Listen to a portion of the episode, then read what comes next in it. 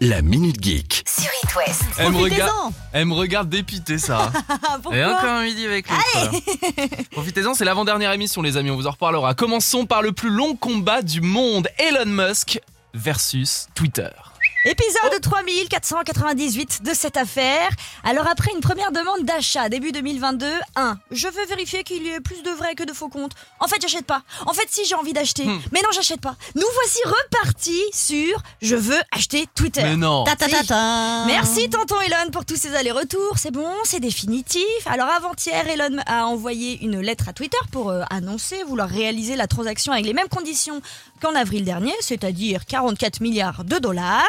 Surtout que, en fait, les deux parties, à savoir Twitter et Elon Musk, euh, devaient passer devant un juge le 17 octobre prochain. Mais Monsieur Musk, il a dit euh, Je rachète Twitter si vous annulez ce procès. Alors. Grande question. On en est où On On en en est où, est c'est où clair. Exactement. Les actionnaires ont validé pour l'instant l'opération, mais ils devront quand même passer devant la cour. Tout ce qu'on sait des intentions de Monsieur Musk, c'est qu'il veut refonder Twitter et renommer l'application juste X. La lettre, juste X. Bon après, bon, rien d'étonnant venant du gars qui a appelé son dernier fils, son dernier fils X est A-12. Oui, c'est le prénom de son dernier fils. Non, je Oh, déconne pas. Où va le monde C'était Pauline qui chantait ça. Allô le monde. Allô, le monde.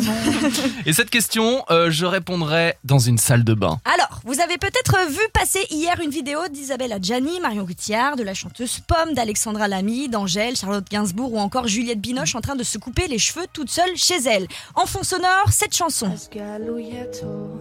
On retrouve du coup cette reprise de la chanteuse euh, par de la chanteuse euh, que je dise pas de bêtises, c'est une chanteuse iranienne qui reprend Bella Ciao, chanson partisane qui est devenue l'hymne de la révolte en Iran et des nombreuses manifestations qu'il y a en cours dans le pays. Alors non, ce n'est pas pour suivre une tendance de l'automne, mais pour soutenir le combat de femmes en Iran.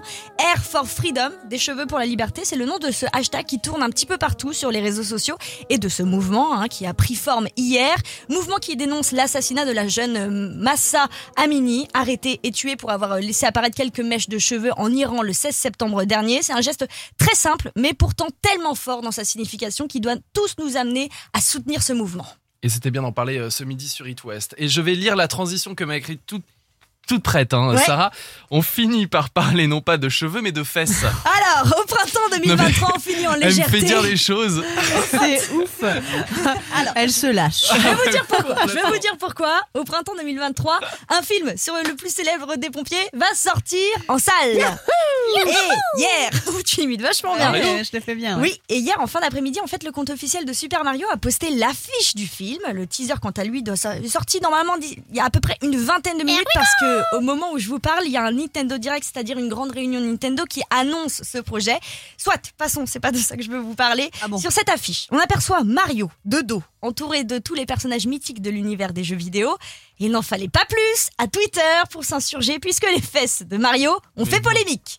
Mais pourquoi Elles ont été jugées trop petites. Les internautes se sont donc amusés à modifier l'image pour euh, rendre Mario un peu plus euh, réaliste et bon vivant, comme on l'a toujours connu. Espérons que quand même, d'ici la sortie du film, la modification soit faite. Twitter s'est aussi énervé contre les, les fesses de Sylvain de Radioactif. Heureusement qu'ils n'ont rien mis et rien dit dans la minute positive parce qu'elle arrive juste derrière Benson Boone. Voici Ghost Town sur It West. Merci d'être là, 13h25. La Minute Geek. À retrouver en podcast sur itwest.com et sur toutes les plateformes.